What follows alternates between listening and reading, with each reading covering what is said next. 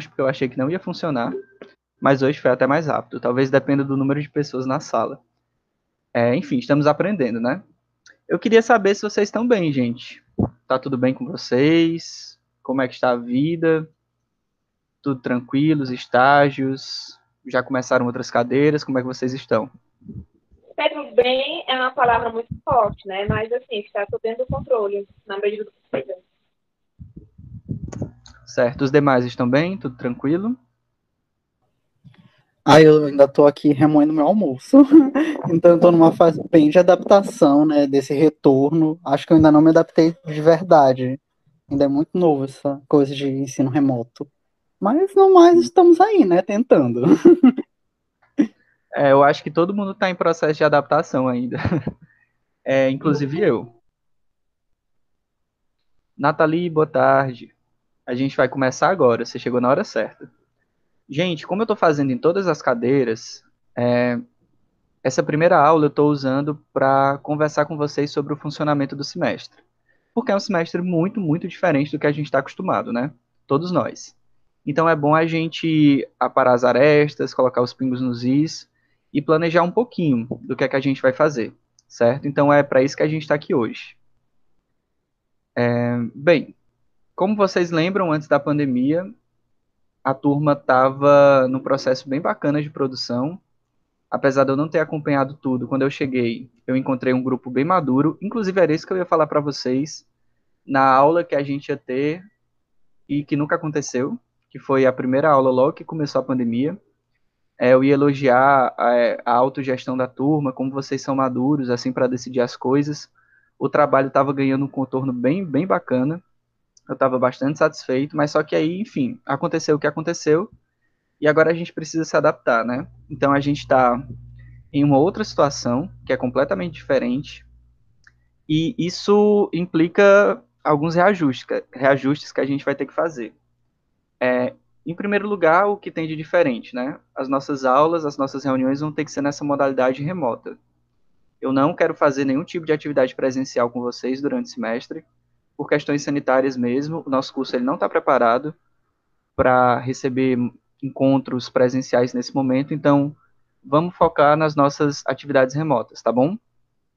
É, um segundo ponto é que eu ainda não tenho certeza sobre quantas pessoas estão matriculadas na, na disciplina. No SIGA, eu tenho 12 alunos matriculados em laboratório. Eram 13, então, em tese, apenas uma pessoa saiu que eu acho que foi a Gabi. É, que eu acho não, foi a Gabi. Mas só que aí, como esse reajuste ele vai acontecer durante todo o semestre, a gente não sabe bem se vai haver algum tipo de adaptação, se alguém vai entrar, se alguém vai sair. Então, por que, que é importante falar sobre isso? Porque o nosso trabalho depende muito também da quantidade de pessoas que vão compor o nosso grupo, certo? Hoje a gente tem oito alunos aqui. Eu não sei se as outras pessoas não puderam comparecer, ou se elas é, não vão de fato fazer a cadeira, se elas vão voltar depois, mas isso tudo a gente vai ver também nesse começo. Então é o momento de saber o tamanho do nosso grupo, tá? É, e aí tem o ponto que é o mais, talvez seja o mais decisivo para todos nós. O, o, modelo de apuração, o modo de apuração mudou bastante, né? A gente estava pensando em pautas super legais, com olho no olho, ir até o lugar onde as coisas acontecem, viagens, é, produtos analógicos até, instalações físicas e tudo mais. E agora a gente vai ter que repensar é, nesses aspectos, porque a prioridade é tentar fazer coisas que também sejam apuradas à distância. Ou, pelo menos, que a gente diminua a quantidade de, de presencialidade de vocês nos cantos, né? Se houver uma melhora, daqui para frente, talvez a gente possa pensar nisso. Mas, a princípio, o nosso foco vai ser em apuração à distância. Isso é um desafio muito grande, porque está bem distante do que a gente imagina como ideal de apuração jornalística, né? E muito distante também do que vocês tinham proposto antes da, da cadeira ser paralisada em março. E aí já são quase quatro meses, tá? É por isso que eu vejo a necessidade muito forte da gente fazer um replanejamento. Isso pode parecer chato, e de fato é, mas é, planejamento ela é uma fase muito, muito, muito importante em qualquer produto jornalístico de sucesso. Então eu vejo bastante essa necessidade de da gente replanejar algumas coisas por conta dessas condições que elas são tão diferentes, né? E no final das contas, a gente precisa entregar no laboratório um produto que seja jornalisticamente relevante, certo? É, levando em consideração toda a função social do jornalismo, que, que sempre teve uma, uma relevância social muito grande, mas só que agora, nesse contexto de, de muita informação e de informação sem tanta qualidade, o jornalismo é cada vez mais importante na sociedade, a gente precisa pensar nisso e precisa aplicar isso nos nossos produtos. É, um outro ponto é que a gente precisa pensar em algum projeto, em alguma produção multimídia que seja relevante para a formação de vocês. Eu acredito que ninguém está aqui para fazer o laboratório só para fazer, só para cumprir crédito. Então a gente tem de fato de, de a gente precisa construir alguma coisa que seja relevante, porque afinal de contas o laboratório é um momento muito decisivo e muito importante na graduação, certo? Então não vamos não vamos deixar esse aspecto para lá. A gente não quer fazer a cadeira de qualquer jeito, a gente não vai fazer de qualquer jeito, certo? Apesar dos pesares, a gente precisa é, continuar com alguma excelência de produção. É, o nosso produto ele, ele vai ter que explorar as potencialidades multimídia, certo? Contando com todas as dificuldades técnicas que a gente, que a gente possa, pelas quais a gente possa, possa passar, porque a gente vai ter dificuldade de acesso a equipamentos. Muitas vezes vocês vão ter que trabalhar com o que vocês têm em casa, mas mesmo assim a gente precisa explorar todas as potencialidades da linguagem multimídia, ou das é, diversas linguagens que podem ser aplicadas ao jornalismo, tá? E, acima de tudo, a gente tem que pensar em algum produto que seja é, cuja construção seja segura para todo mundo, tá? Segura para mim, segura para vocês e segura para as fontes, para as pessoas com quem a gente vai conversar. Porque por enquanto não é uma atitude sensata e nem segura sair por aí de qualquer jeito apurando no meio da rua e tendo contato com inúmeras pessoas, certo? Vocês estão me ouvindo, né? Eu sempre tenho aquele medo de estar falando sozinho. Vocês estão me acompanhando? Sim, eu de boa aqui. Beleza. É, e aí, o que foi que eu fiquei pensando? É, na verdade, eu pensei muito, semanas e semanas, sobre o, o laboratório. E é, me vieram à cabeça muitas estratégias de, de, de, produção, coisas que a gente pode fazer nessas condições adversas, nessas condições diferentes, enfim. E aí, no final das contas, eu acabei pensando em tanta coisa que eu construí uma espécie de, de vários tópicos. Assim, eu construí vários tópicos é, que seriam possíveis para a gente e talvez a gente possa tirar alguma ideia daí, a gente possa se replanejar nesse sentido. O que é que eu estou propondo para esse começo da disciplina?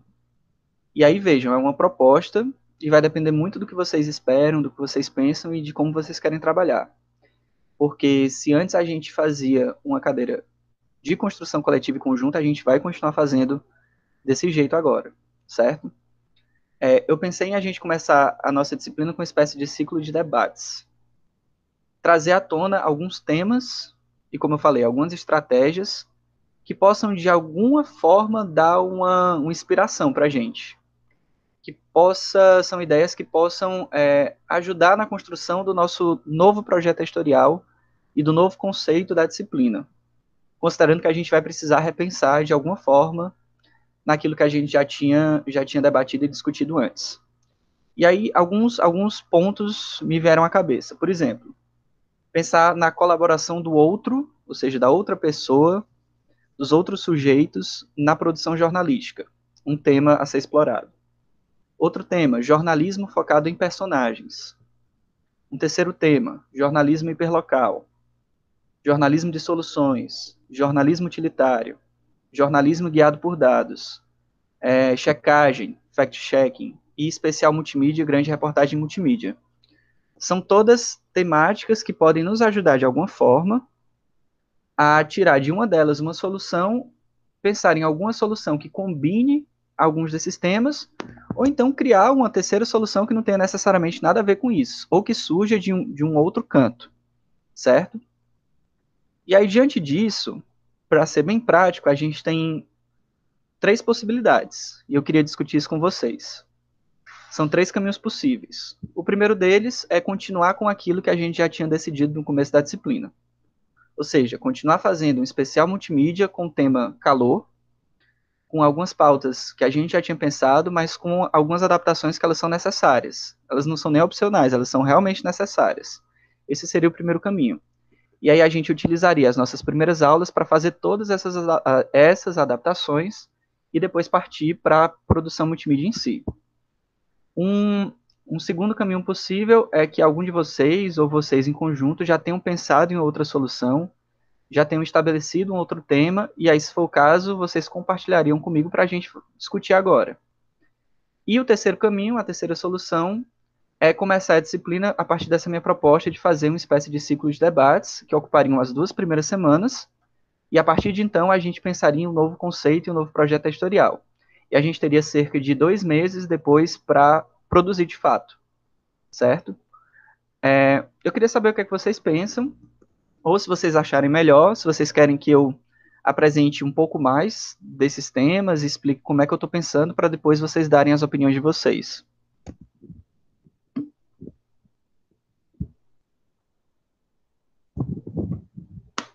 Assim de falou, apresenta. E as outras pessoas? Tá, vou apresentar um pouco mais. Certo, eu vou fazer isso então. Eu vou. Pode sim, por favor, fica à vontade. Pedro, desculpa a distração. É, deixa eu só recapitular aqui. Então, você tinha dito que são, são três alternativas, né? Uma em que a gente adaptaria o nosso tema anterior, a outra em que a gente é, faria um ciclo de debate para depois decidir um novo tema, e uma terceira que seria qual? Desculpa. A terceira, o terceiro caminho era pensando na possibilidade de vocês, durante esse tempo, já terem pensado em outra coisa, ou já terem combinado entre si alguma outra coisa, e gostariam tá. de falar. Mas eu não sei se, se, esse é o caso, não sei se surgiu alguma ideia se vocês chegaram assim, a refletir sobre isso. Eu não conversei com o restante da turma, né? É uma, é uma visão bem, bem pessoal minha. E é, na verdade, uma das coisas que está mais me incomodando na cobertura convencional da Covid. Eu acho que, eu repito, eu acho que, independente do tema que a gente escolha, a gente vai acabar se metendo no meio dessa pandemia, porque não tem como fugir dela. Sabe? Eu acho que ela está aí, a gente vai ter que abordar ela jornalisticamente de alguma forma em menor ou maior grau. Mas, como eu falei no encontro anterior, o que me incomoda era, são os sujeitos que ficam de fora das abordagens convencionais. Eu estou fazendo uma reportagem, na verdade, eu fiz uma série de reportagens, estou trabalhando numa série de reportagens com um projeto de extensão que tem justamente esse objetivo, entendeu?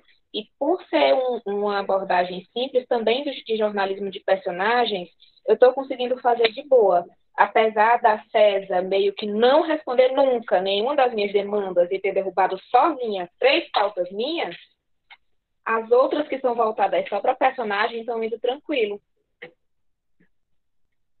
Sim, isso é ótimo. A gente já vê que tem ideias surgindo, né? Isso é muito bom. É, o, o, a Marcela, só um instante, de só ler o que, é que o pessoal escolheu, escreveu aqui. A Marcela disse que, a princípio, gosta da ideia de recomeçarmos com esses debates, acha importante até para irmos nos adaptando a esse ritmo e organização das nossas vidas. Sim, a gente está de fato, a gente já começou um semestre em março, mas faz quatro meses, então tá todo mundo tateando, né? Eu não sei se, é, sei lá, semana que vem vocês começarem a apurar já seria uma coisa producente, né? Talvez seja, pelo contrário, contraproducente. A Nathalie disse que concorda que devemos repensar o tema, inclusive acredita que a gente deve tratar sobre Covid, já que é o que está em alta e a nossa cadeira está sendo feita nessa época. E tem muitos fatores, como educação, que estão sendo excluídos. A irmã dela estuda numa escola pública no interior e liga toda hora desesperada. Nathalie, por que, que ela liga desesperada? Eu fiquei curioso. É, isso pode ser bem interessante quanto tema. Sem querer, claro, explorar o, o sofrimento da galera. Ana, Ana Luísa concorda com a Nathalie e a Marcela. A Nathalie disse que vai falar. Quer falar agora? Eu não. Vocês estão me ouvindo? É porque eu não tenho fone. Estou então... ouvindo perfeitamente. é porque a minha irmã, ela estuda na escola que eu estudei, lá no interior de Beberibe, e aí as aulas, por ser escola pública, né, as aulas acabaram sendo online, porque foi o que o governador é, mandou, e elas retornaram, e primeiro que boa parte da escola, os alunos não têm condições de fazer aulas online porque são alunos de escola pública, de escola de interior, não tinham condições. Só que os professores estavam obrigando. Por, e agora eles voltaram, acabou as férias, e a minha irmã sempre está me ligando desesperada, porque a minha mãe não sabe ensinar a tarefa, e aí ela não sabe fazer as tarefas. Só que, mesmo quando as aulas aconteciam, ela já não sabia fazer a tarefa, mesmo com os professores lá. Imagina agora que os professores não têm o mesmo contato.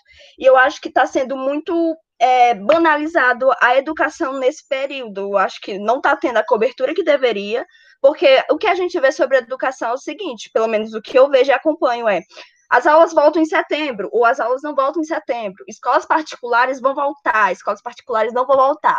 O governador acha que os pais devem discutir sobre.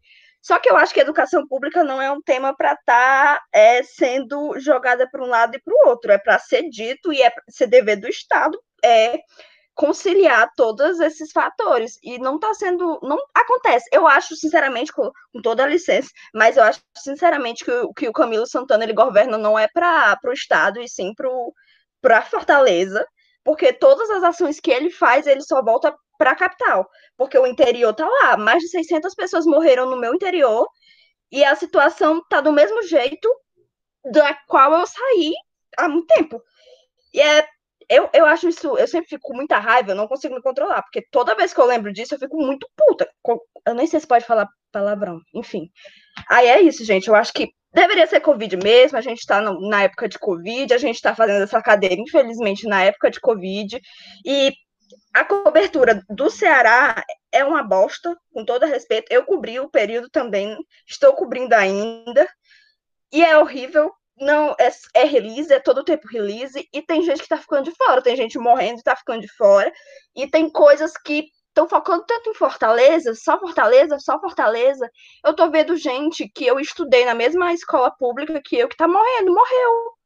E a cobertura, é, a cabeça das pessoas, principalmente no interior, tá uma bagunça, tá um desespero, e, por exemplo, é, onde a minha mãe mora, que é enfim, a facção é, é que tá mandando lá, né? A, tá em alta de novo, e aí eles que estão fazendo é, como é toque de recolher. Seis horas ninguém pode ficar na rua.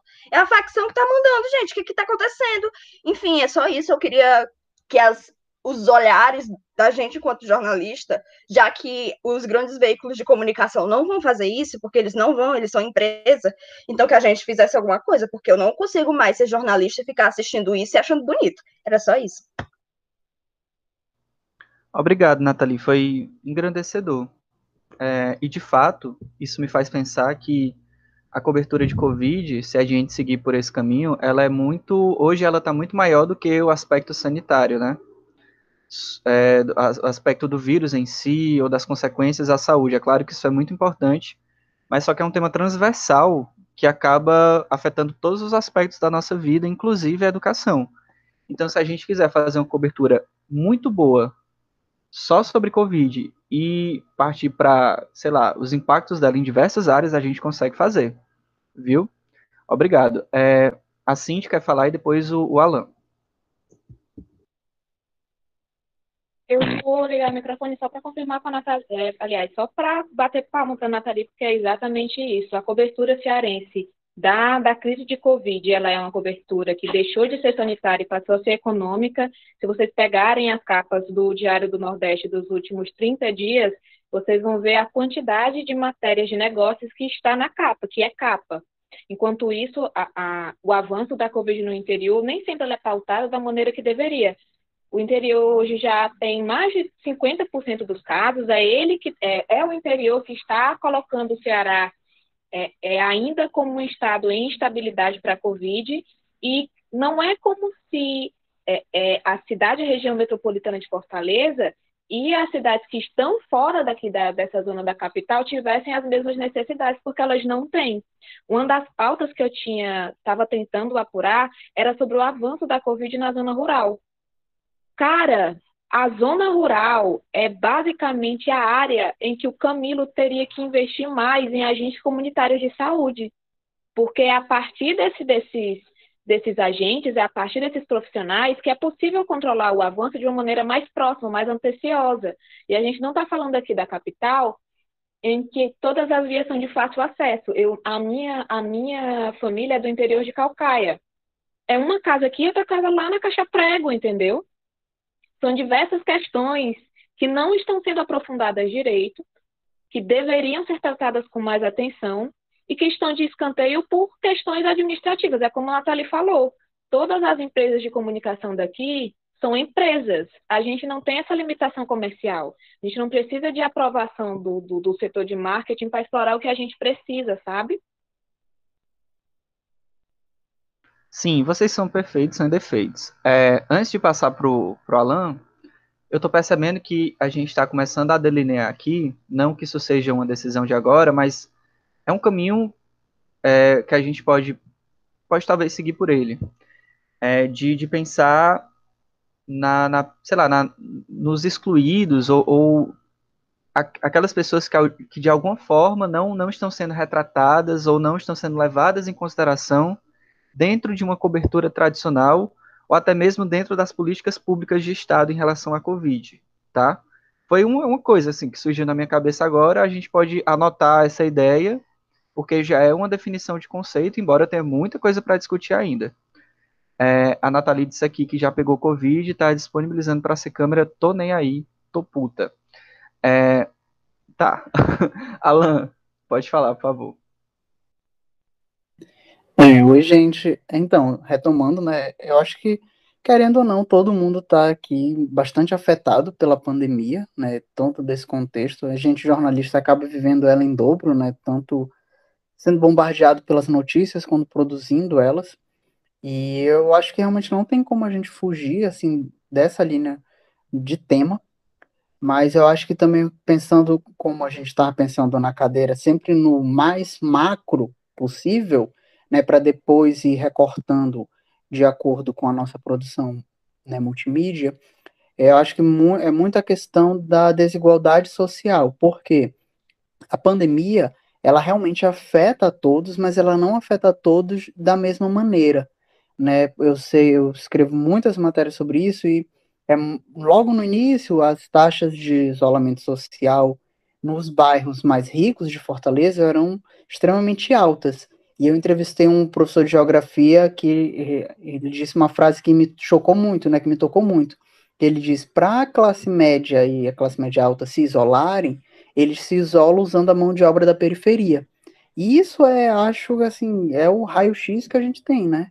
E dentro de tudo que já foi falado do interior, acho que isso só torna ainda mais explícito essa questão de como a desigualdade social, é, de como a pandemia, na verdade, ela explicita os níveis discrepantes de desigualdade que existem, enfim, no Ceará, em Fortaleza e no Brasil. Porque, por exemplo, essa questão da educação, né? os alunos da rede pública estão ali basicamente sem nenhuma assistência, sendo vítimas de algumas imposições por parte do governo, que é pressionado pelo sindicato das escolas particulares e empresariais, né, do ramo da educação para retornar ao ano. E isso, essa desigualdade, ela sempre existiu, mas ao mesmo tempo ela sempre foi deixada de lado do recorte midiático sobre toda essa questão. Mas a pandemia veio para dizer, olha, ela está aqui, é tipo, um, maiores índices de casos, né, em Fortaleza, estão Meireles e Aldeota, mas a Barra do Ceará tem o triplo de mortes. E eu acho que isso é um raio-x muito marcante da desigualdade social que a pandemia deixou assim explícito de todas as formas e que sim não está entrando na cobertura rotineira da mídia que é muito pautada assim por interesses comerciais. E, enfim, eu acho que a gente tem como se voltar realmente para esse jornalismo de personagem, indo para essa, na minha visão, usando é, a desigualdade social que foi mais explicitada pela pandemia como um guia, né? Depois para direcionar por áreas, né, na educação, como a pandemia afeta um estudante de classe média e como ela afeta um estudante do interior do Ceará, né, do estudante de escola pública do interior do Ceará. São realidades completa, completamente diferentes. Eu acho que a gente poderia trazer isso de um, num debate muito, muito rico. E é isto. Alan, é, sim, de só um instante. Se você me permite, Alan, eu ainda queria, queria acrescentar dois pontos. Acho que além de desigualdades sociais, a gente percebe, a partir do que os colegas falaram, uma grande desigualdade regional. Né? Então, são, são, são dois polos de desigualdade para a gente levar em consideração. É, se a gente for pensar nessa categoria entre capital, interior e zona urbana e zona rural, há desigualdades regionais muito latentes aí que a gente pode trabalhar. E a segunda coisa é que a pandemia ela apareceu aqui como uma doença de classes altas, né? Porque ela ela chegou pelos aeroportos, pelos viajantes e tudo mais, e ela continua muito presente, mas só que a partir do momento que ela migrou dos hospitais particulares para os hospitais públicos, a gente começou a perceber esses movimentos de abertura gradual do comércio e das atividades, né? Então, isso mostra bastante quem é que tem força para mover as coisas, né, no, no, no mundo e na sociedade. Cindy, por favor, pode falar. Pera, eu engoli duas vezes. Deu certo.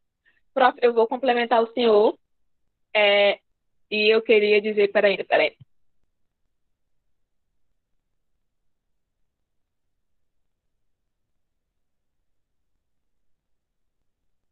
Desculpa, Pedro. Eu queria jogar é, duas propostas. A primeira é que a gente, enquanto estudante, a gente também vai estar é, exposto a essas mesmas dinâmicas educacionais que você, que o Alan falou, que a Nathalie falou, Alan e Nathalie falaram.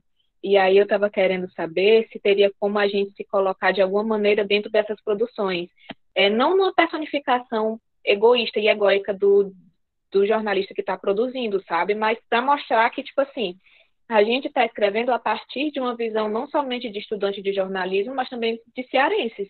Eu acho que a nossa turma ela é bem diversa e a gente consegue alcançar diversas realidades, sabe? Se não através do, do, de depoimentos próprios, através de depoimentos de conhecidos. E aí, o senhor estava falando agora sobre as, as, diferenças da zona rural e do interior. Eu lembrei de uma, de uma fala do Cabeto, em que ele diz que existe o risco do interior recontaminar a região metropolitana. E o que me lembrou de um ditado muito que a minha avó falava muito quando eu era criança, que ela sempre dizia que todo mundo que mora em Fortaleza é, vem de um interior sabe, acho que, eu, acho que na nossa fala ficou muito corrente. A Nathalie fala do interior dela, eu vou falar também do meu interior. E isso diz muita coisa da relação dessa, dessa parte do Ceará com a capital, sabe? Eu acho que, inclusive, poderia ser uma pauta. Com certeza. Inclusive, isso me faz lembrar que um dos pilares da, do nosso, da nossa proposta original era sempre falar das nossas impressões, do nosso processo produtivo. Acho que a gente pode incorporar isso de alguma forma a esse novo momento. Sim, isto ia dar uma segunda proposta, não ia falar alguma segunda coisa? Era a pauta do interior. Ah, tá. Não, tudo bem. Da gente é falar dessa relação de famílias com que, que de famílias fortalezenses que têm origens interioranas, entendeu?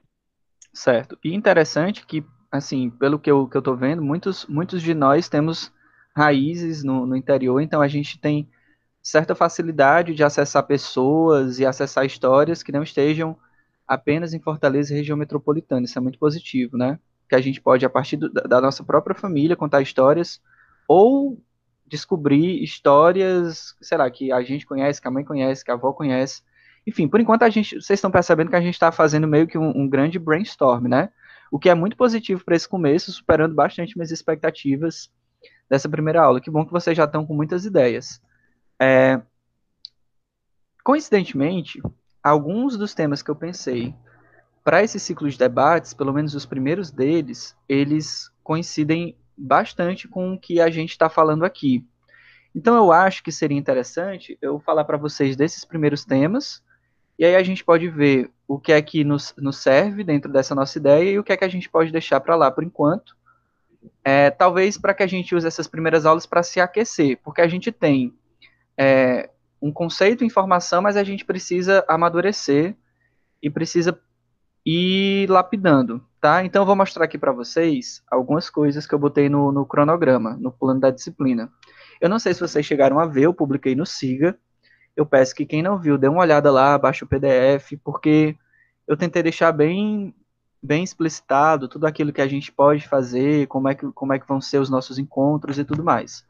Eu vou aqui compartilhar minha tela e me digam se vocês estão vendo o meu arquivo do Word. Sim?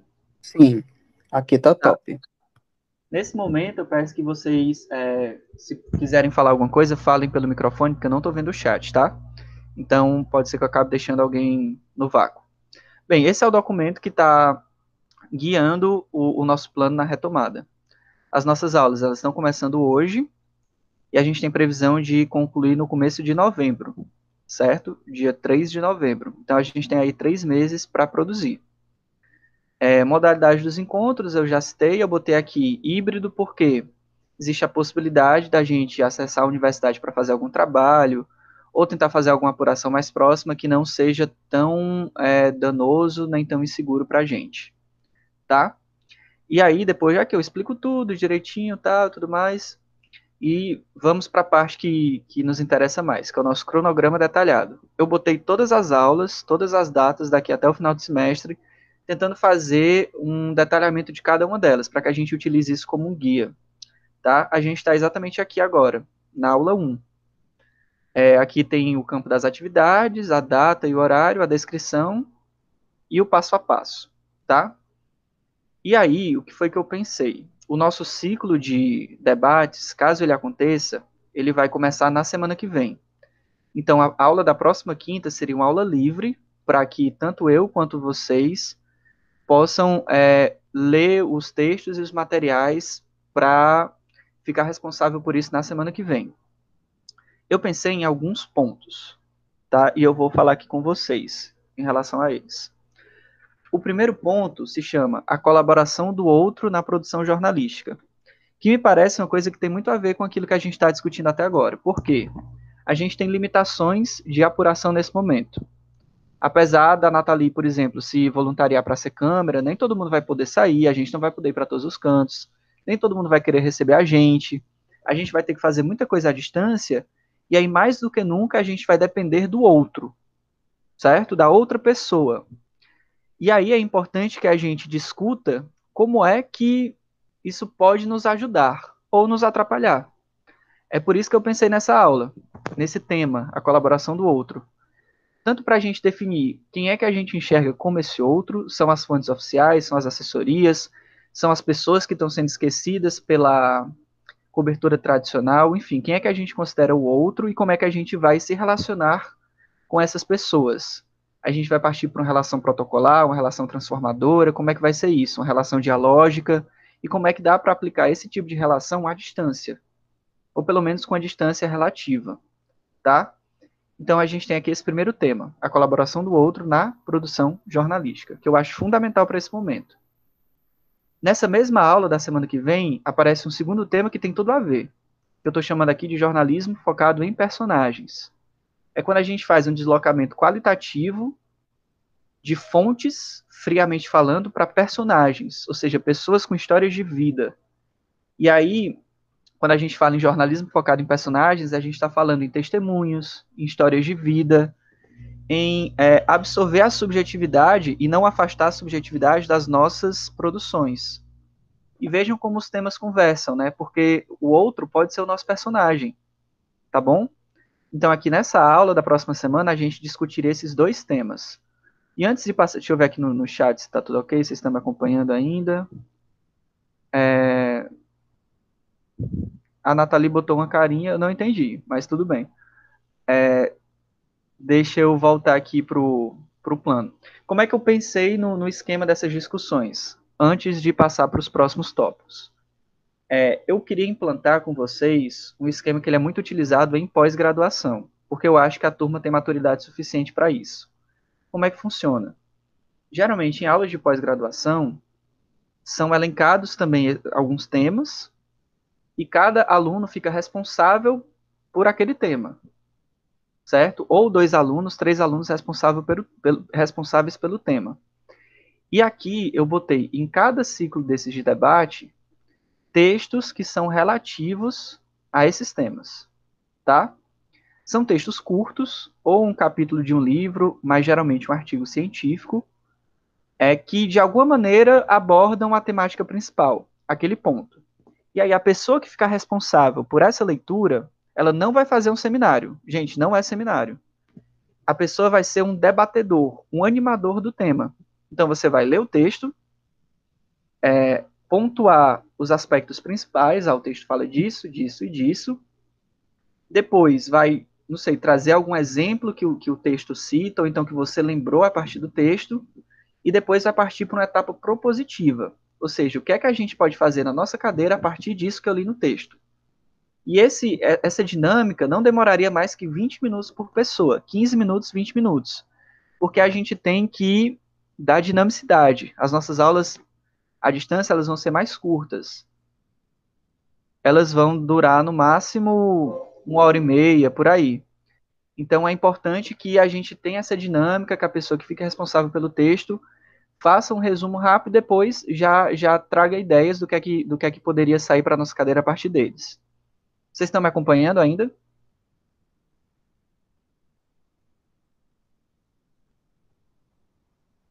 Sim, sim. Tá, eu achei que eu tinha caído. Tá, então tem esses temas aqui. É, e aí o que é que eu tô, eu tô me favorecendo da nossa carga horária, que ela é bem alta, para que a gente possa fazer essas discussões mas não estender demais esse período. Que a gente consiga é, fazer tudo isso em duas semanas, no máximo. Ou seja, na próxima semana e na outra. Tá bom? Então, tem esses primeiros temas aqui. Aí, para aula da quinta-feira, sem ser essa na outra, a gente falaria de jornalismo de soluções, jornalismo utilitário e jornalismo hiperlocal. Jornalismo de soluções é aquele tipo de jornalismo que, além de, de falar de determinados problemas, é, também tenta trazer informações que, que habilitem as pessoas a resolver esses problemas, ou que habilite as pessoas a conceber uma solução para aquilo, tá? Então, é um, um, um, segmento, digamos assim, do jornalismo focado nisso. Não é muito, na verdade, ele é, ele é muito utilizado, mas só que o, o termo não é tão comum. Então, é uma coisa bacana, uma novidade, talvez seja uma novidade para a gente. Jornalismo utilitário é aquele tipo de atividade em que a gente pensa em informações ou em dados que vão ajudar as pessoas no seu dia a dia. É também muito chamado de jornalismo de serviço. A gente dá ferramentas às pessoas para tomarem decisões. O jornalismo hiperlocal é aquele jornalismo que ele é muito vinculado a determinada comunidade, certo? Que, que traz as problemáticas, os anseios e as demandas de uma comunidade. E essa comunidade, ela pode ser tanto uma comunidade tradicional, geograficamente falando, mas também uma comunidade imaginada, uma comunidade cultural, uma comunidade virtual, enfim, a gente pode pensar em comunidade de várias formas. O diferencial desse tipo de jornalismo é a proximidade. E talvez eu tenha trazido esse tema muito mais como uma provocação para a gente pensar em como estabelecer proximidade, sendo que a gente tem que apurar a distância. Tá? Eu acho que rende uma discussão muito legal. Então, isso aqui tudo seria numa aula só. Por isso que eu falo da dinamicidade das discussões. E aqui embaixo tem os textos que a gente vai é, dividir entre si para falar desses aspectos. E aí aqui eu tinha separado jornalismo guiado por dados e fact-checking, mas pelo que eu estou percebendo, não é muito por esse lado que a gente quer seguir. Porque eu pensei que a gente poderia, dependendo das circunstâncias, fazer, sei lá, uma agência de checagem, uma agência multimídia de checagem, ou então é, construir algum tipo de produto cuja base seja banco de dados, que é justamente isso que prevê o jornalismo guiado por dados. Mas me parece que a gente, por enquanto, não está caminhando para esse lado. Então a gente pode pular é, esse momento aqui para também não perder muito tempo e já passar para essa aula aqui em que a gente vai falar sobre especial multimídia e grande reportagem multimídia. Aí já focando muito Pedro, mais. Oi. É, é, eu queria falar só uma coisa para o senhor. Eu acho que se a turma concordar, a gente não precisaria pular essa parte de dados, não. Até porque eu acho que para fazer algumas aproximações seria interessante que a gente tivesse esse respaldo, sabe? Eu fico pensando muito naquele infográfico que a agência pública soltou de, sobre o número de vítimas brasileiras, se, se as vítimas brasileiras de Covid estivessem na sua, na sua vizinhança, e ela, ela faz aquele círculo, né? É, é uma forma hum. ah, eu vi, é de trabalhar com dados é linda, né? Putz, a agência pública é meu sonho de trabalho. Mas, enfim, levando Deus à parte, eu acho que é uma alternativa criativa e interessante de trabalhar com dados. E eu acho que a gente poderia usar isso também. É, eu penso assim, por exemplo, caso a gente queira fazer algum tipo de intervenção num bairro com alta letalidade, como por exemplo é o caso da Barra do Ceará, levar dados talvez fosse uma alternativa importante, entendeu? Para ilustrar o porquê que a Barra, mostrar para essas pessoas que são moradoras da Barra, o porquê que lá é preciso ter mais cuidado. Eu penso, por exemplo, tipo, num, num flyer mostrando que, tipo, eu estou jogando por, por alto assim, a cada cinco pessoas que morrem em Fortaleza, três são da Barra do Ceará. As idades são de tal, tal, tal, porque aí a pessoa ela consegue dar a partir desses dados, a pessoa consegue entender melhor o perfil da vítima da Barra do Ceará e a partir disso ela pode ficar intensificar os cuidados. Faz, faz sentido o que eu estou falando?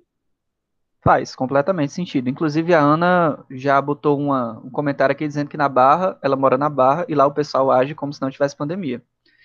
Eu, estou achando interessante essa distribuição, é, a distribuição da turma, digamos assim, por Fortaleza ou pelo interior, ou então as nossas raízes, porque a gente tem condições de conseguir muita coisa a partir das nossas vivências, das nossas proximidades, das nossas famílias, é, sem grandes deslocamentos e colocando em prática pelo menos o, sei lá, a raiz, ou então a essência do que a gente chama de jornalismo hiperlocal. Por isso que eu acho interessante a gente tratar desses aspectos, porque no final da, das contas a gente pode pegar uma inspiração de cada coisa e montar a nossa própria coisa, né?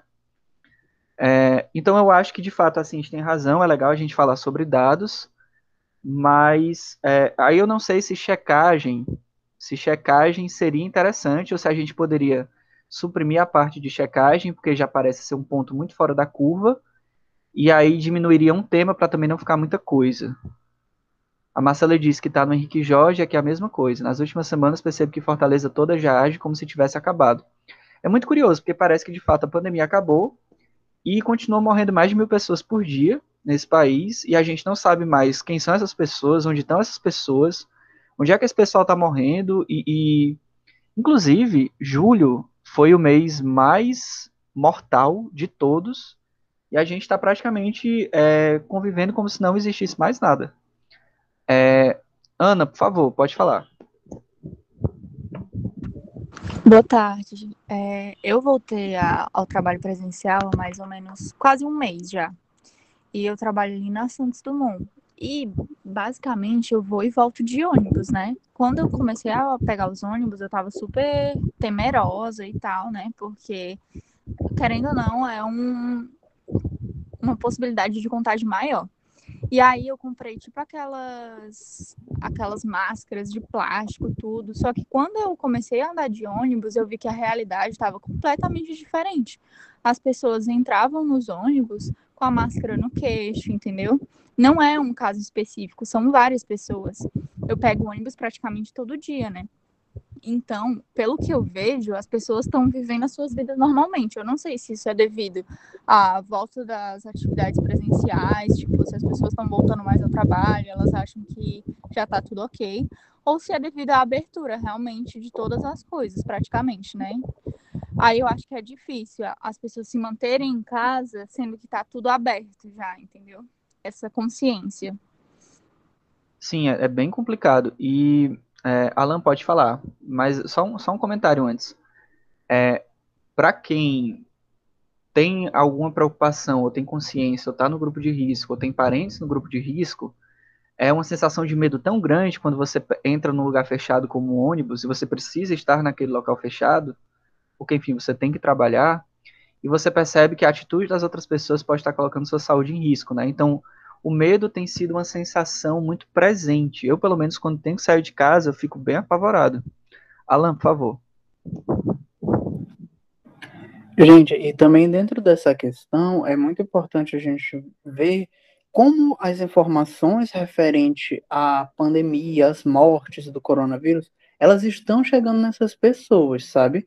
Porque uma coisa é a gente que trabalha com notícia, está diante desse cenário aí de mil mortes diárias, né? Mas, por exemplo, eu comentei no chat, eu fiquei algumas semanas isolado no interior, em Jaguaruana, ali próximo de Russas, passando Aracati. E a pandemia lá, é, o meu namorado é médico, ele trabalha na frente do, enfim, notificando casos de Covid e tudo mais. E ele disse, sempre me relatou que é muito difícil conscientizar as pessoas da importância de se manter esse isolamento, sabe? Tipo, ah, mas eu tô com suspeita, mas não, mas isso aí não tem problema. Eu vou aqui só no mercado, ah, eu vou aqui bem rapidinho conversar com a minha vizinha. E eu imagino que essa realidade do interior ela é muito presente também na periferia e é agravada por outras situações, em especial por necessidade. Eu cheguei a entrevistar uma, uma catadora de resíduos sólidos recicláveis aqui de Fortaleza e ela me disse assim: uma coisa é eu ficar em casa segura e outra coisa é ficar em casa com fome. Entre eu ficar em casa segura e com fome, eu vou preferir me arriscar na rua.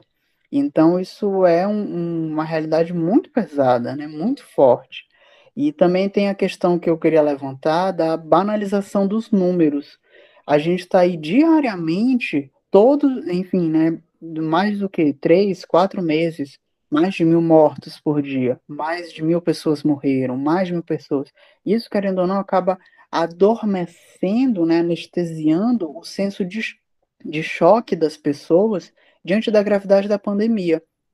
E isso aliado ao processo de reabertura, que já está em 95% né, do setor econômico, aqui em Fortaleza, eu acho que isso acaba agravando essa percepção da realidade. Está ficando mais difícil para as pessoas entenderem a gravidade da pandemia, porque elas estão vendo absolutamente tudo reabrir, como já foi dito aqui, e também elas estão aí há mais de quatro meses sendo bombardeadas por notícias dizendo que mil pessoas estão morrendo por dia. Eu acho que isso acaba criando esse efeito anestésico, dificultando assim essa compreensão né, da, da seriedade dessa pandemia.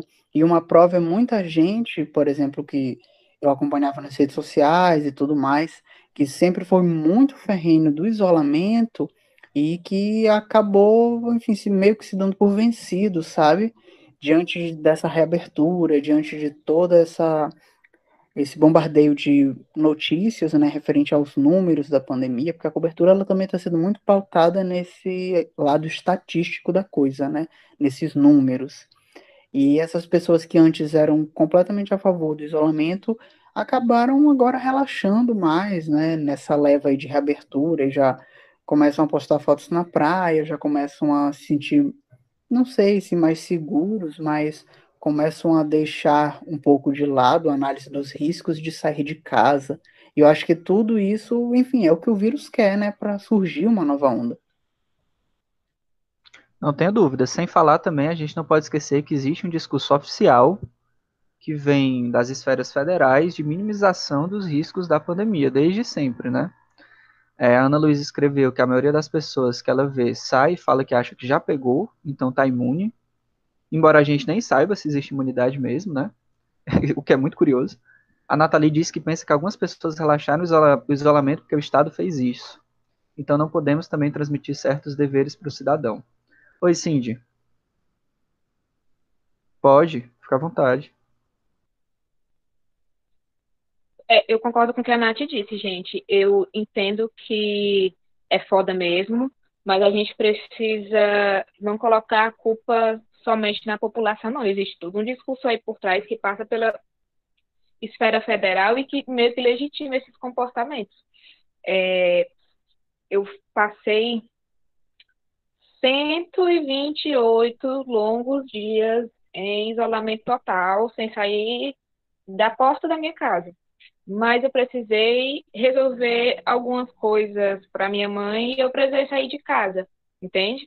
E aí, quando você faz, quando você sai, quando você vê essa saída, que você vê como estão as situações nos ônibus, nos shoppings, no caso eu precisei ir no shopping, né, neste bendito Rio Mar Kennedy aqui, perto da minha casa, o clima de normalidade vai pelo shopping estar aberto, por as lojas estarem abertas, por abertas pelos vendedores estarem pertinho um do outro, conversando com a máscara no queixo, sabe?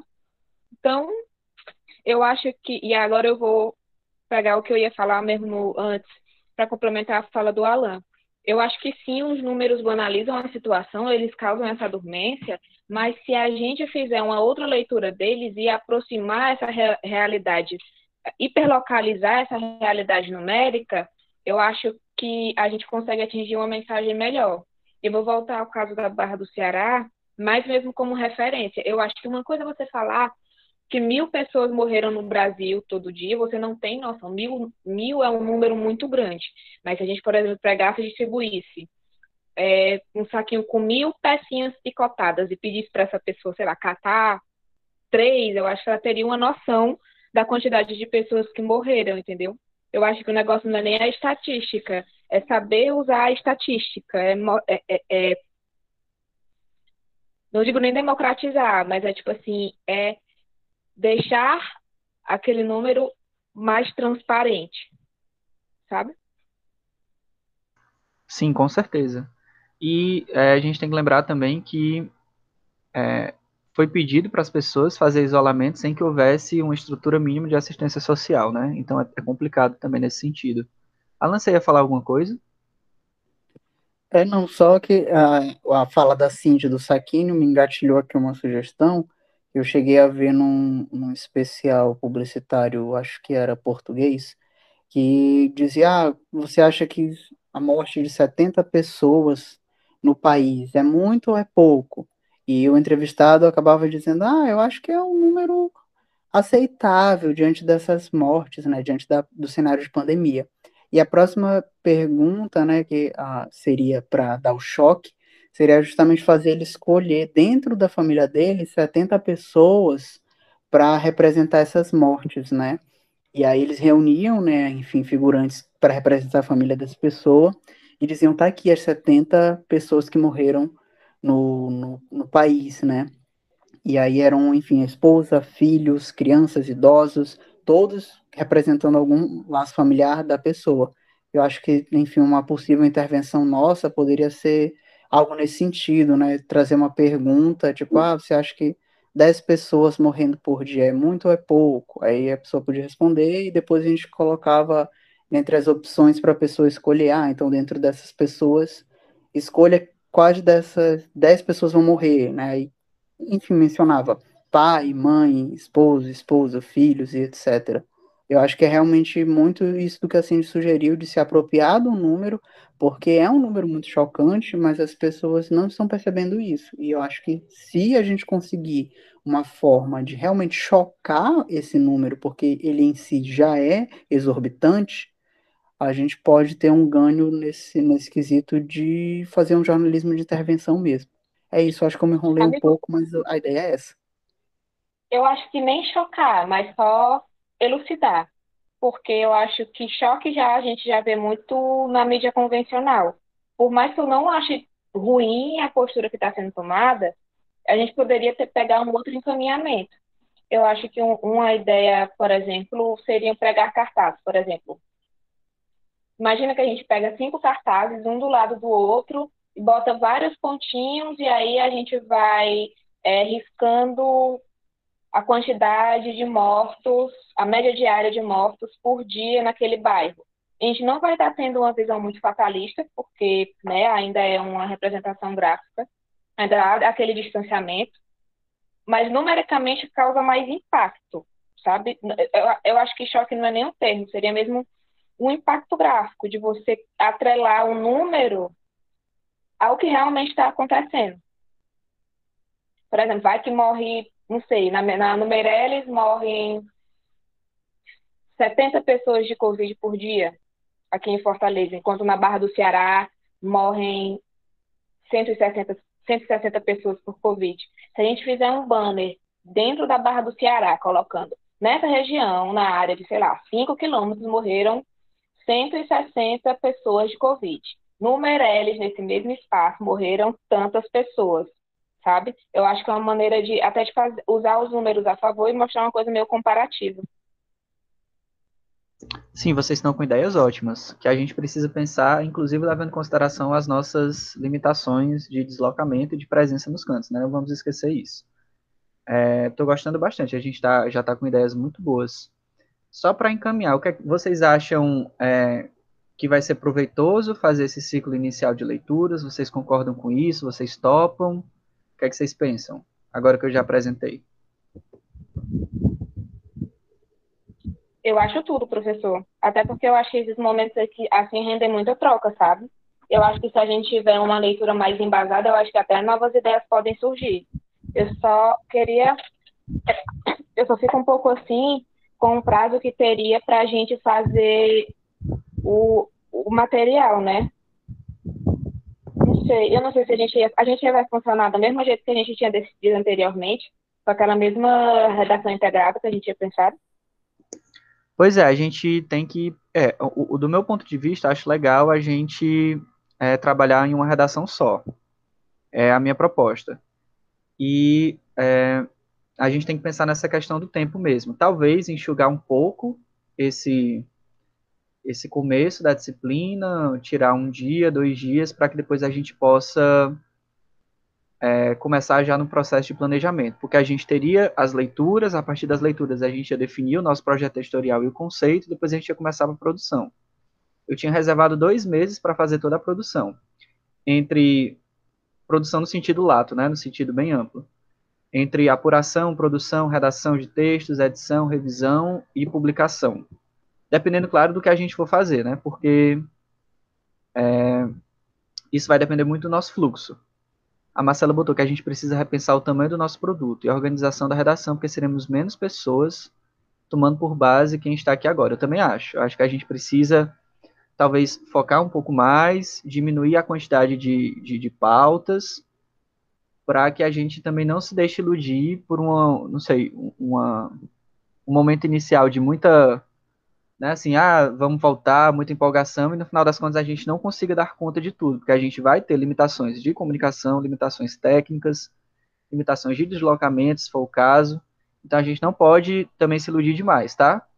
Mas esse momento que a gente está aqui, inclusive, é para isso. A gente começa pensando no conceito e depois vai pro para as definições mais pragmáticas, ou seja, quem fica com o quê, quais são as pautas, quantas pautas são, é, como é que vai ser o fluxo, tá? Essa é a minha proposta. Então, para isso, a gente vai utilizar pelo menos essas três primeiras semanas, esse mês de agosto. E aí, em setembro e em outubro, a gente ficaria só para produção. Tá? O que, é que vocês acham? Na verdade, a gente tem três meses, certo? A gente tem agosto, que a gente pode reservar para é, esse momento conceitual de discussão, e aí setembro e outubro, porque a gente acaba no finalzinho de novembro. Como começou duas semanas depois o semestre, em relação ao que tinha sido pensado inicialmente, a gente vai acabar só no começo de novembro. Eu acho que em dois meses, a gente tendo duas tardes por semana para produzir, é tempo suficiente para fazer tudo se a gente pensar estrategicamente, se a gente condensar as nossas pautas e ser bem objetivo naquilo que a gente quer. Todos concordam? E aí, é, um outro ponto que eu preciso discutir com vocês. Caso a gente, caso não, a gente vai fazer essa discussão inicial. O ideal é que a gente faça isso é, ao vivo, como a gente está fazendo aqui agora, porque o aproveitamento é muito melhor.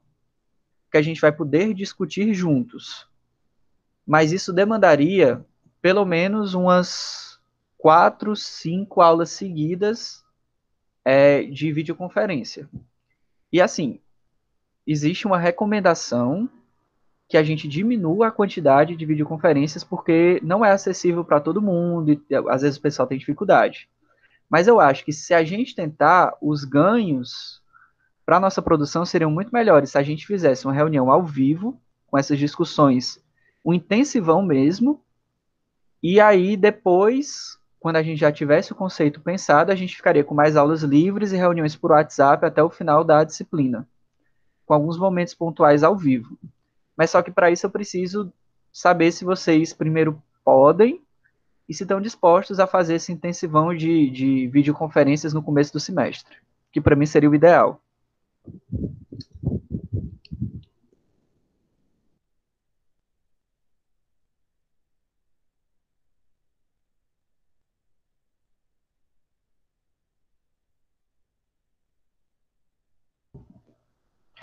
É, só assim te respondeu.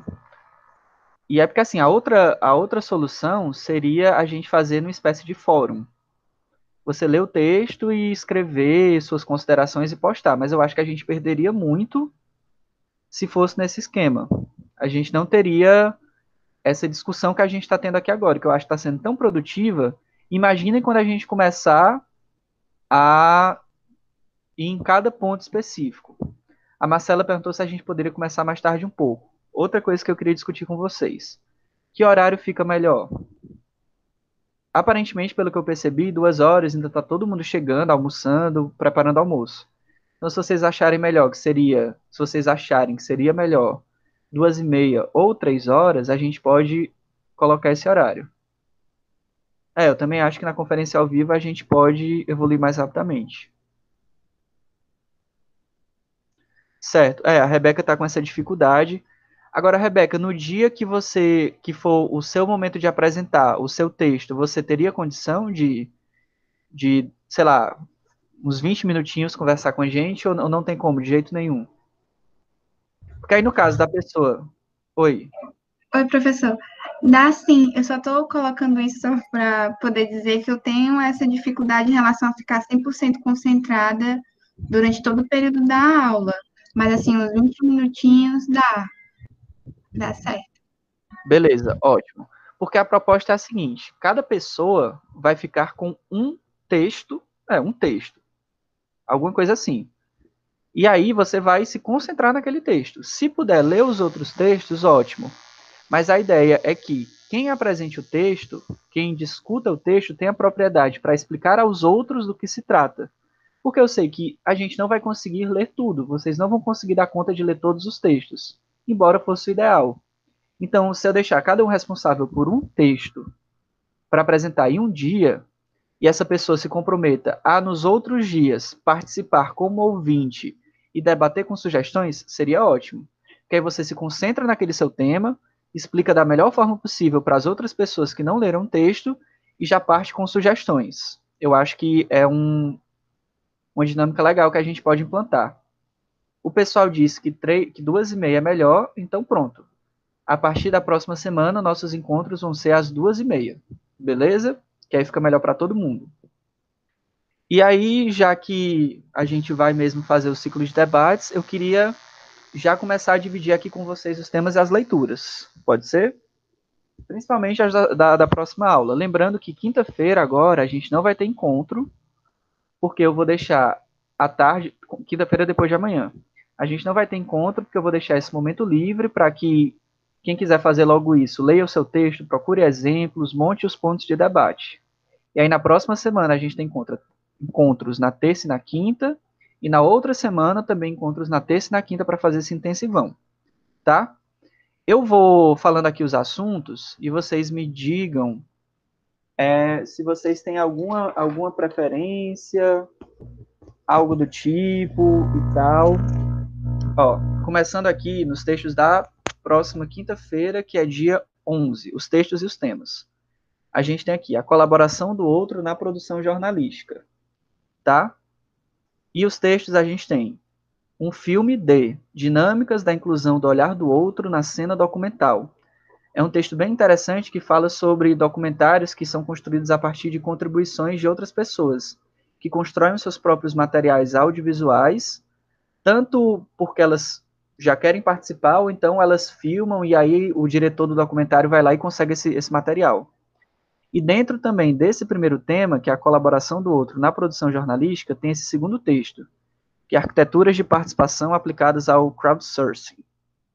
Que fala muito de, de, de é, arquiteturas mais participativas, de modelos mais participativos. E dentro desse segundo tema, que é o jornalismo focado em personagens, tem esse terceiro texto, a personagem no jornalismo narrativo, empatia e ética, tá? Então, eu preciso de três pessoas, cada uma para ficar responsável por cada um desses textos para apresentar no dia 11. Alguém se habilita?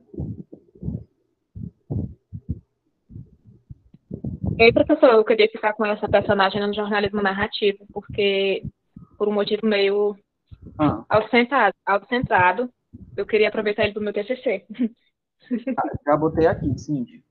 Alguém se okay, interessa pelos, pelos, outros dois? Para a gente fazer assim uma pessoa por texto?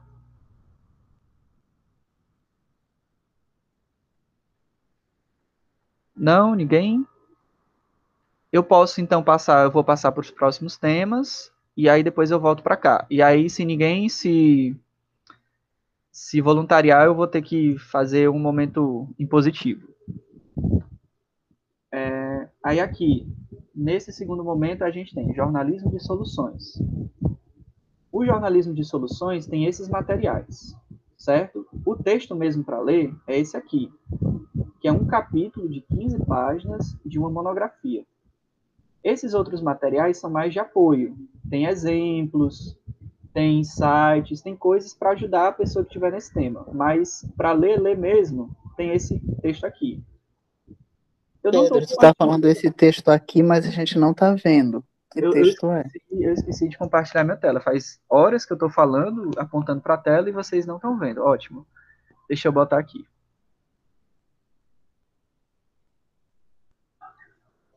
Vocês estão vendo agora? O documento no Agora Word? tá top. Tá, pronto. Só voltando então, porque eu dei uma vacilada. Esse texto aqui, que é o personagem no jornalismo narrativo, está dentro do tema jornalismo focado em personagens. E a Cindy já ficou com ele. Esses outros dois textos, um filme de, da Ilana Feldman, e arquiteturas de participação desses dois autores, eles têm a ver com o primeiro tema, que é a colaboração do outro. Se alguém tiver interessado, eu queria uma pessoa para ficar com cada texto desse. São dois artigos com poucas páginas, de 10 a 20 páginas no máximo foi aquilo que eu perguntei na hora, se alguém se dispunha a ficar com, com esses textos. A gente pode passar para os próximos e aí, diante do quadro geral, vocês decidem o que acham melhor, tá? Agora sim, mostrando o que eu estava mostrando antes. Dentro do assunto jornalismo de soluções, a gente tem todo esse material aqui, ó. Tá? Inclusive esses exemplos. O texto mesmo para ler é esse aqui, da Mariana Souza que é um capítulo de 15 páginas da monografia dela, Jornalismo de Soluções, um caminho possível. E esses outros documentos são mais é, textos de apoio, exemplos, sites, para ajudar vocês a compreender do que se trata, tá? Aqui dentro do tema Jornalismo de Soluções. No tema Jornalismo Utilitário, a gente tem este texto aqui, que é uma tese da Ticiane Vaz, Jornalismo Utilitário, Teoria e Prática, e eu quero a leitura do capítulo 2, leitura e apresentação, de só um capítulo. E dentro do tema Jornalismo Hiperlocal, tem esse texto aqui, que é do José Carlos Fernandes e da Miriam de Lima, que é um artigo, Conexões entre o jornalismo hiperlocal e o jornalismo investigativo. Algumas reflexões e observações. Então, o ideal seria uma pessoa para cá, uma pessoa para cá e uma pessoa para cá. Assim, de cara, alguém se interessa? A Rebeca quer ficar com o texto da Ilana? É isso? O, o dentro do, do, primeiro do primeiro ponto. Então, esse texto aqui, da Ilana Feldman, é isso, Rebeca? Tá, pois eu vou botar teu nome aqui. A Thaís quer ficar com material sobre jornalismo utilitário. Vou botar aqui, Thaís. É... Marcela quer ficar com ponto sobre arquiteturas da participação. Tá, vou botar aqui.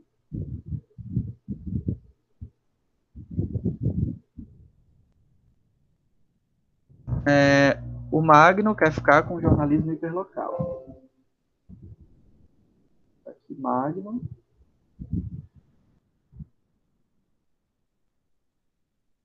E Ana Luísa com jornalismo de soluções. Gente, vocês são muito organizados. Não teve nenhuma sobreposição, isso é incrível. E aí, o que sobrou foi é, esse defect checking aqui. Eu não vou incluir, tá? Para que a gente diminua a quantidade de, de apresentações. A gente ainda tem jornalismo guiado por dados e especial multimídia, grande reportagem multimídia. Ficou alguém sem, sem se incluir em algum, em algum dos tópicos? Todo mundo já pegou o tópico? Falta a Nathalie. Nathalie se interessa especificamente por algum desses dois assuntos?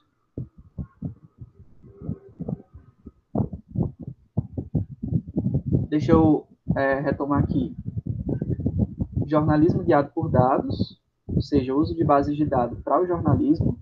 Esse texto aqui é uma dissertação, usos e apropriações de tecnologias no cotidiano do jornalismo guiado por dados, e as páginas para ler são essas aqui ficaria para o dia 18. E é, a parte de especial multimídia, grande reportagem multimídia, tem esses dois textos, seria bom duas pessoas, mas acho que nem tem gente, mais gente. É um texto da Raquel Long, que é uma pesquisadora bem conceituada nessa área, que é o Turning Point da grande reportagem multimídia, e tem também a dissertação da Nara Normandi, que é o estado da arte das narrativas multimídia. Essas páginas aqui pode pegar o de multimídia, Nara e Raquel. Tá. Eu acho que a Raquel também, ela, pelo menos a Raquel, ela estava nessa reunião, ela saiu. Então eu vou deixar, eu vou deixar para ela o, o texto dos dados. E aí, Nathalie, para você não ficar, você pode ficar com os dois textos, mas para não te sobrecarregar, eu vou dividir contigo a apresentação tá bom? É, aí nesse dia nós dois apresentamos. Caso tenha alguém, alguém na disciplina que não apareceu hoje e queira pegar um desses textos, eu cedo para essa pessoa. E se tiver mais alguém que é, por acaso ainda precise, a gente bota junto com alguma outra pessoa e fica uma dupla. Tá bom? Pois então vou botar aqui. Nathalie. Nathalie e Pedro. Aqui. Nathalie e Pedro. E nesse texto aqui, aqui também tem dois textos de jornalismo guiado por dados. Eu vou botar a Raquel nesse, e aqui eu vou me botar também. Caso apareça alguém, a pessoa. Pedro, se quiser, eu posso pegar esse outro de dados. Tá, esse é uma área que eu me interesso do muito. Do Marcelo Trazel. Isso. Pronto. Alan, tu já estava em outro já, né? Já, mas eu gosto dos dois temas. Ótimo, beleza, então. Aí, caso, caso apareça alguém sem texto, aí você Aí fala. libera esse dos dados. Ou o outro também. Tu, você conversa com a pessoa para ficar melhor. Então, Tá. Nathalie, vai saindo aqui. Tem algo a mais? Não. Eu só ia explicar que. Como é que. Na verdade, reforçar como é que é esse modelo. Como eu falei para vocês. Vocês leem o texto, elencam os pontos principais. Não é para fazer um seminário, não é para relatar os textos, sabe? Tipo, trazer citações. É, não precisa fazer slides, faz se quiser, mas se não quiser também não precisa. Anota os pontos, chega aqui e fala, o texto fala sobre isso, o conceito central é esse, é, e aí explica o que é o conceito central, ele traz esse exemplo, aquele exemplo, se tiver um vídeo interessante, traz o vídeo, mostra, e depois fala, ó, com base no que eu li aqui nesse texto, a gente pode fazer isso na nossa cadeira. Nem que não seja a nossa proposta, nem que a gente não vá fazer, mas é interessante a gente ir trazendo elementos para a discussão, tá bom? Então, tá todo mundo com seus textos. Quando acabar essa aula, eu vou subir todos os textos no Siga, porque eu não sabia se vocês iam aceitar, e aí eu não tinha subido por conta disso. Tudo vai estar no Siga, é o nosso principal canal de juntar conteúdo. Então, é, atualizem os seus e-mails, entrem por lá. E tchau, Nathalie. E é isso. E eu vou escrever uma notícia também no Siga, com tudo isso bem formalizado. Oi, Alan. É, coloca no SIGA a relação das pessoas com os textos e as datas, que nem Sim. como tu anotou nesse documento, por favor. Eu vou fazer exatamente isso. Assim que eu subir os textos, eu vou botar lá, pode ser como formato de notícia. Pode ser, sim, só o textozinho já dá certo. Pronto, eu vou botar lá as datas, as pessoas, e também eu vou subir essa aula para o YouTube e vou deixar o link lá. Caso alguém queira reassistir ou alguém que não assistiu queira saber o que a gente falou. E vou fazer também uma coisa que eu estou fazendo nas outras disciplinas, eu vou transformar a aula em áudio e vou disponibilizar também o áudio, que é mais tranquilo, consome menos dados, pode ser mais fácil para algumas pessoas de acompanhar. Tá bom? Vai estar tudo lá no Siga. Você é perfeito. Gente, eu acho que é isso. Vocês têm mais alguma, alguma coisa para falar? Acho que a gente cumpriu um tempo bom. Estou querendo fazer nossas reuniões no máximo até uma hora e meia, entre uma hora e uma hora e meia, para não cansar demais. E a gente está com uma hora e quinze, mais ou menos, acho um tempo bom. Então, só lembrando, na próxima quinta-feira a gente não tem encontro presencial, nem encontro gravado. Vocês vão ficar liberados para ler esses textos. Se puder ler mais de um texto além do seu, melhor. Se não puder, também tranquilo. Foquem no conteúdo de vocês para trazer uma apresentação bem bacana. A gente costuma chamar isso de animador. Vocês vão ser o animador do tema. Vocês precisam trazer elementos para que a gente se inspire naquilo que vocês estão falando. Tá bom? E aí, na próxima terça-feira, às duas e meia, a gente começa com o primeiro ciclo de debates com as pessoas e os temas que foram definidos e eu vou é, resumir tudo lá no SIGA, tá bom? Então, se ninguém tiver mais nada para falar, uma ótima tarde para vocês e até a próxima aula.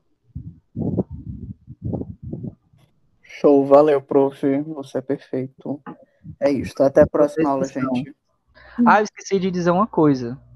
O, o professor Rafael, ele vai continuar seguindo um pouco da cadeira, mas só que aí, como ele ofereceu a, a oficina né, de formatos multimídia, é mais uma cadeira para a carga horária dele, então ele não vai conseguir acompanhar tanto quanto estava antes, mas ele vai participar de algumas reuniões.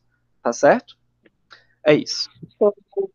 Valeu, boa tarde para ti. Obrigadão. Boa tarde, gente. Tchau, tchau.